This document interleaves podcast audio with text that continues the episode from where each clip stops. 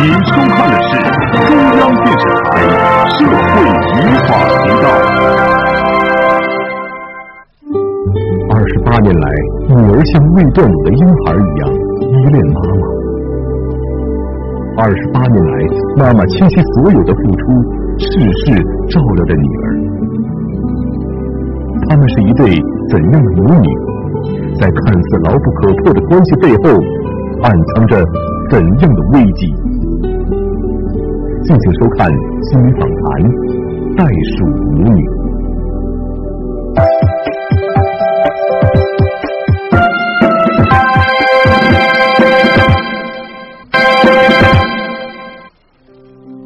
刘女士的女儿娇娇今年二十八岁了，从小到大，无论大事小事，妈妈全部给女儿安排的妥妥当当的，女儿也总是听从妈妈的安排。但几天前，因为女儿谈恋爱的事，母女两人却大吵了一架，气得妈妈差点离家出走。你好，您现在收看的是心理访谈，我是阿果。嗯，这位呢就是娇娇，你好，娇娇。你好。旁边这位是娇娇的妈妈刘展，刘你好，你好。哎，我们今天的心理专家是金运荣金老师。你好，你好。嗯，那次是怎么？那次是怎么回事呢？我真是恨不得就就就想，哎呀，我不想要这家了。我我我都有，就是上个礼拜天是什么事儿？你就是说说。他跟我提出来了。嗯。他说的那个，你让我处理独立处理的第一件事就是我自己来处理谈恋爱这个事。我直白的说吧，有些事儿我不希望他帮我，不希望他给我出主意。可是他嗯，好像什么事儿帮不帮我，那就由不得我做主了。他们俩要不然早就分手了。嗯，就坦白说啊，嗯嗯，老是为一点小事争吵，一点小事争吵，争吵的我其实特别累。我妈跟我那朋友呃谈过很多次话，然后对他也特别了解。我压抑了很多，那您我非常辛苦。那您会不会觉得您介入的太多了？是的，嗯，包括他跟那个孩子打电话的时候，我就觉得哎呀，他说的话不妥当，我就在旁边哒哒哒哒，我就教他说，教他说。然后那个孩子在那边接听，哎呀，那是你妈在说，不是你在说了。买菜那个 是，他有一次两个人出去买菜，买菜呢，就是他觉得他拎的多了，他他的那个认为是呃那个男孩子应该多拎一点，嗯嗯，他就他说的，那你你来拎，那男孩子说你拎不动吗？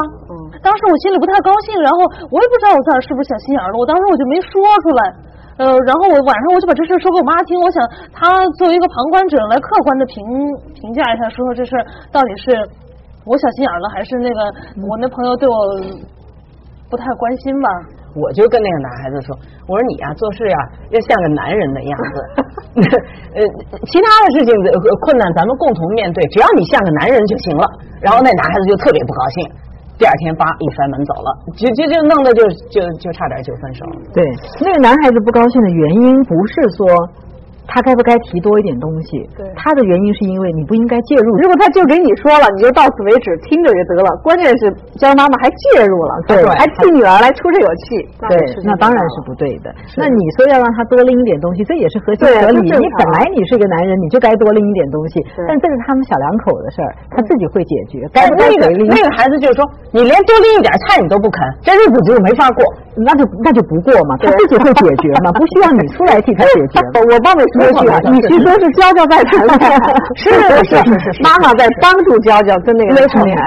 是的，一个女孩，妈妈连谈恋爱都要替她，嗯，替她谈，嗯，帮她出主意。对，所以我们就想，特别在日常生活当中，在平常，嗯，娇娇和妈妈到底是一个什么样的一个关系啊？嗯，你看我们做了一个题板，就是一个女孩可能日常会做的一些事情，嗯嗯，什么那个梳头啊、洗头啊、洗澡啊、洗衣服、整理衣服、摆衣服、收拾房间啊，嗯，那妈妈和娇娇都可以说，你觉得这些有哪些事妈妈都还一直在帮你做的？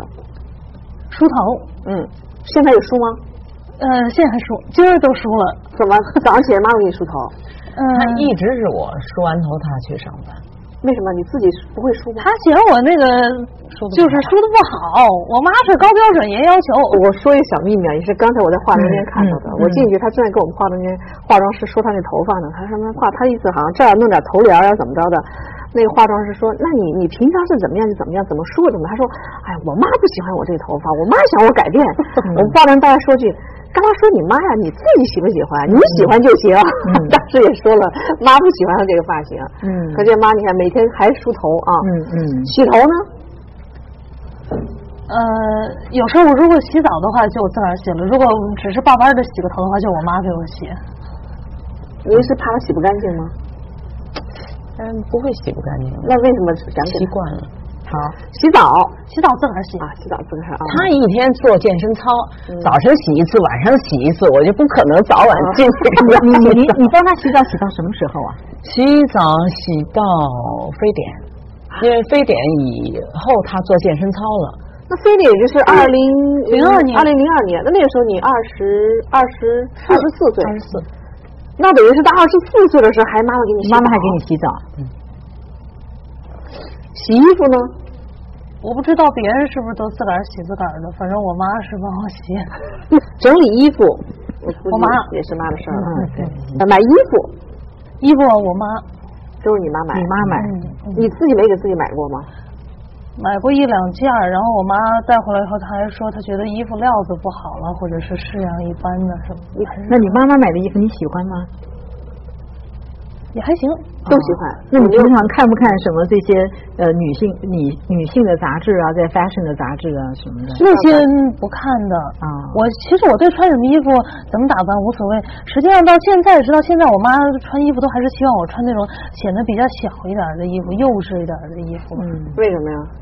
觉得女儿在她心目当中永远是个小女孩儿，是不是？有这样的一种，也不是，我老觉得那那些那那衣服挺可爱的，是的，就买。这件衣服是你妈买的吗？是我妈买的，这是一个背心儿，这也这样哈。你觉得这衣服好看吗？还行。是基本上妈妈买什么还是穿什么啊？就能相信。还有一个自己的房间呢，收拾房间，星期六、星期天收拾，平常就不收拾了。这样都是对，都是妈妈收拾。嗯，这倒合理啊。嗯这个一般的现在女孩儿，这个还没结婚的，大概也都是妈妈收拾房间，嗯妈妈整理衣服，嗯买衣服这个。显得你你他没有太多的这个自主性啊，并没有自主性。嗯我最不能够忍受的一件事情就是妈妈给你梳头跟洗头发，嗯，这还有洗澡洗澡二洗到二十十四岁，对，金老师，你你你我多大就没享受妈妈什么？别说梳头了，洗头我觉得。大概我念中学吧，我念小学大概五六年级的时候，剪短头发就自己梳头了。嗯那中学的时候肯定是我自己梳头。嗯洗头那肯定是自己洗，洗澡。我我完全没有印象，我妈妈给我洗过澡，对所以我的意思就是说，我既然没有印象，那就表示那是我很很小很小的时候，对对，就如果我们把它量化一下啊，嗯我不知道我们能不能这么说哈，就如果是这些很多都要依靠妈妈来做的这么一个孩子，他的实际上的年龄应该是多大的孩子才是这样的一个阶段？我觉得应该大概就是在八岁到十岁左右，嗯，就八岁到十岁左左右你觉得有这种可能吗？也就是说，你妈妈现在对待你，就相当于对待一个八岁到十岁的女孩。嗯。这个在父母的眼里，眼里孩子永远是孩子，那是是吗？嗯，实际上，我老觉得呢，就是说，嗯，那个，哎呀，人在人活在世上就是这么几十年。嗯，我现在有能力的时候，我多照顾照顾他。等我将来老了，我没有能力了，就让他自己去呃受苦也好，受罪也好，我没有那个能力了。季老师，我觉得他们俩特像什么呢？我觉得这个，呃，他特像一袋鼠。嗯哎，对，就是一副袋鼠。娇娇就像那个袋鼠里藏着一个小袋鼠。嗯嗯 然后看着好像是二十八岁，其实娇娇所有的生活都是妈妈在替她过。嗯。那对于女儿来说，你有没有觉得，哎呀，妈妈妈对我这么关心哈，无微不至，什么都帮我做了？这是不是一个问题啊？这样是不是意味着我就真正的很多事我就做不了了？你有没有意识到这样的一个后果？我妈喜欢拿她的标准来要求我，嗯，然后灌输给我，希望让我朝着那个方向去做。但是有的时候我觉得我做不到，嗯嗯，我自我安慰，我想，哎呀，可能，嗯，我妈年纪比我大，她见的比我多一些，所以她这么善良的一直在做这件事情。他善良，我我觉得哈，几乎是所有认识他的人都说他善良。女儿表面上的依赖掩不住对自律的渴望。怎样让女儿真正的长大？请继续收看《心理访谈》袋鼠母女。你们两个这个有没有分开过啊？对，没有，一天一天都没有分开过。住校，大学住校。哦哦哦，OK，实际上我相信他单独生活他会过得特别好。他在大学住校的时候啊，真的，我我我我我真的我看见过，我到学校去啊，到学校去看他。他在那洗衣服，他弄个夹子把这个衣服这儿夹住，他就怕水。怕水蹭脏这衣服。哎，我一看，我觉得特特别那个呃可笑，因为我洗衣服我从来都不就咣咣咣就这么洗，我从来都没有说是拿个衣服把夹子夹上它，弄得特别干净什么的那种。然后晚上把那个闹钟上好，怕第二天早上起来晚了。然后夜里起来上厕所，那个卫生纸放在哪儿，顺手就能拿到，把自己的安顿的特别对很有能力的人呢，特别井井有条的弄的。嗯，那那我我我去看，哎呀，从来那个那个呃那个床上干干净净的，哎呀，弄得特别那什么，井井有条，真的绝对井井有条的那么一个人。那他既然您都知道他自己能做，对您为什么不让他自己做呢？其实呢，我觉得可能还是属于对那种孩子啊，就过分的一种溺溺爱。嗯我我还说一个，就是说很很秘密的事情啊，我跟谁都没有说过。嗯，我原来是非常不喜欢小孩儿，我自己也不打算要孩子，无意中有了，有了呢就生吧。生完了以后，我甚至想把他送出去，就是说让人家带，哦，就整个就是就包给人家带了，我就不管了。后来因为他奶奶当时就呃也也找到了这样一个老太太了，嗯呃，然后他奶奶就觉得，哎呀，太太可怜了，这孩子他他他刚满月就就根本抱到人家家里去了，就就你这爹妈就不管了。我当时实际上有这么一种那个，后来我一看他奶奶掉眼泪，我就那得了，我带回来吧，就就又带回来了。所以实际上，也许就是你当初呃想要把它送给别人带，或者是你不要它，你会有一个呃一个一个负罪感，嗯所以你希望能够补偿这个东西，所以你会过度的用一些行为来。消弭自己的这个问题，所以你刚才说这个是我一个很大的一个秘密，我从来没有跟别人说过。但虽然你没有跟别人说过，但你始终没有忘掉这个东西。对你来说，这是一个深刻的记忆，这是你不能够原谅你自己的一些想法。虽然你没有付诸行动，但是你有这样的一个想法，所以你一直做了一些很过度的事情来弥补你曾经有这样的一个想法。嗯嗯，那就像刚才妈妈这事以前没听说过哈，就曾经常常想把你送人了。也不是送人，送送就是带就是人带啊，带人托就托给人家，对对对嗯对对，嗯。那你第一次听到这个事儿，你是什么感觉呢？我觉得人很多时候干什么事儿的想法就是一念之差，然后决定了的话，有的时候就会慢慢的注定后面嗯将来会怎么样。嗯就是换句话说，你选择了一条路的话，你可能走下去，然后那个结果就会是不一样的。我知道啊，我我我我觉得那个，其实今天来咨询，我觉得很大的障碍在我，嗯，因为在路上他也跟我说，他妈要能替你解决问题那就好了，那不是替我解决，要能替你解决问题就好了。我想我还是要就是说比较这个这个坦率的说，可能就对你很抱歉。我要坦率的说，就是我觉得妈妈并没有把娇娇当做一个独立的人，你一直把它当成是你的附属的一个东西。那个，其实金老师，我一个我今我今天来最大的一个目的哈，就希望他能够过得开心，嗯这是我最大的一个一个心愿，就是说，不管什么，我也其实也确实没有嗯从我内心哈、没有觉得是把它当成我的附属品这样子。也许你你你有很好的学历，很很好的学问，你有很健康的心态，但是在你的内心深处，这是你最重要的一个问题。你觉得娇娇离开你，她可能就不行受伤了，她就嗯不行了，嗯所以你不能让她离开你。嗯所以你你你你拴在她身上的那条绳子，看起来是很富丽堂皇的，嗯看起来是一个母亲无私的爱，是一个母亲无限的付出，但是呢，那根绳子实际上又是让孩子不能不能够跑。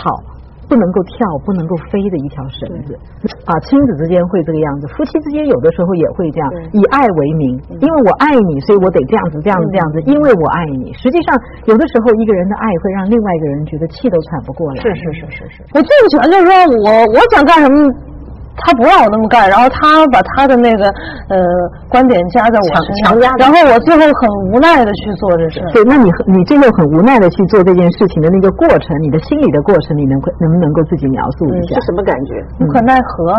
我提供一个我个人的经验啊，呃，我儿子今年二十二岁了，那呃，我我跟他两个之间一直有一个定契约的习惯，从六岁开始，他从六岁开始上小学一年级的时候，我就跟他说，你的人生是你的，嗯你的时间是你的，你的学习是你的，不是我的。从六岁开始，也许你会觉得他听不懂，实际上他们听懂了。我说你每天四点半下课以后，九点钟你必须要上床睡觉，八点半你要洗澡。那么从四点半到八点半这段时间，除了你要吃饭之外，其他的时间都是你的。你愿意干什么就干什么，我不管你。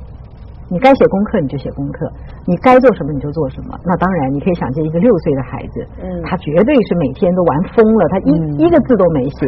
到了八点半的时候该洗澡，我还是快快乐乐帮他洗澡。嗯九点上床睡觉，有没有写作业不关我的事，因为这是你的事。嗯当然，事情我跟老师打过招呼，所以他大概有将近一个多月的时间没有写一个字，每天去学校被老师打。但是我跟老师说过，你可以处罚他，但是不要羞辱他，嗯。不要伤了孩子的自尊心，天天挨打，挨打？挨骂吧，挨打，哦，真是打手板心啊！因为他没有交作业啊。过了一个多月以后，他自己就觉得说，不行，我不能天天挨打，我得写作业。嗯所以从此以后，我根本就不用管他。他他下了课回来以后，所有的作业写完了以后，他才开始出去玩。嗯有的时候，大人呢、父母亲会低估了孩子的能力，是我们低估了他们的能力。对，就昨天他爸还说呢，他爸说的，我我看我我看着娇娇哪儿都好，你怎么就看他这儿不行那儿不行？我怎么看他哪儿都好？嗯，实际上一旦你让他知道，就是我尊敬你，因为你是一个独立的人，我尊敬你，因为你是个有能力的人，他就开始会觉得他的内在会有一个力量涌出。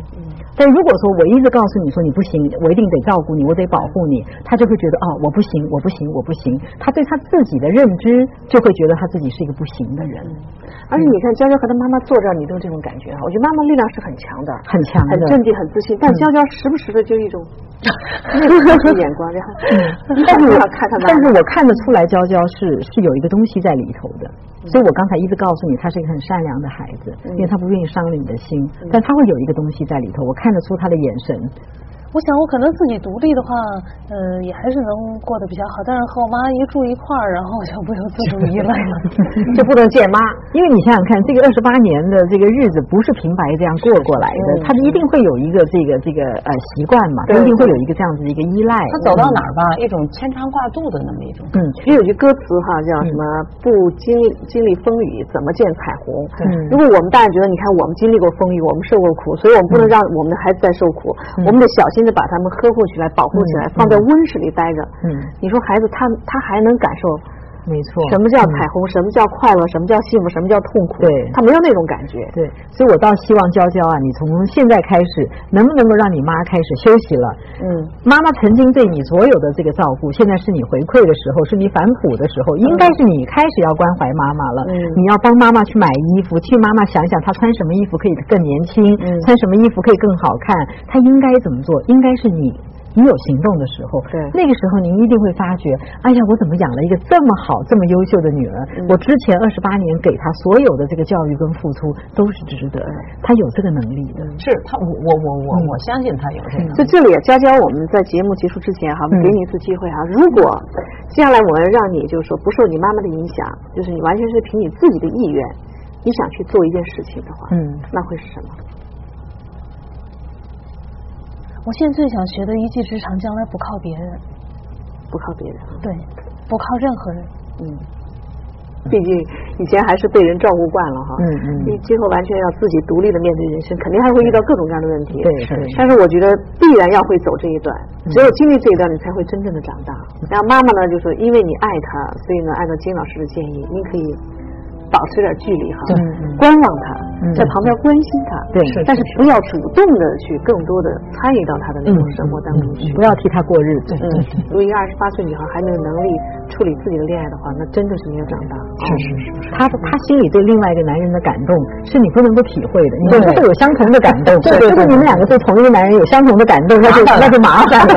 所以你不能理解他的感动，所以让他自己去处理。是是是，哎，其实真的，我们说哪个父母不爱自己的孩子啊，而且可能每个父母爱孩子那种爱到心里面去的感觉都是一样的都。能体会。那有时候真正的爱孩子，我们说对父母来说要学会放手，对，可能放手，保持一定的距离，嗯把握好一种分寸，这种爱才能真正是从孩子角度考虑。对嗯，好，我们祝愿所有天下的父母哈，呃，都能够真正的爱自己的孩子，而且都能够让自己的孩子在这种很健康的爱当中成长。嗯 Gracias.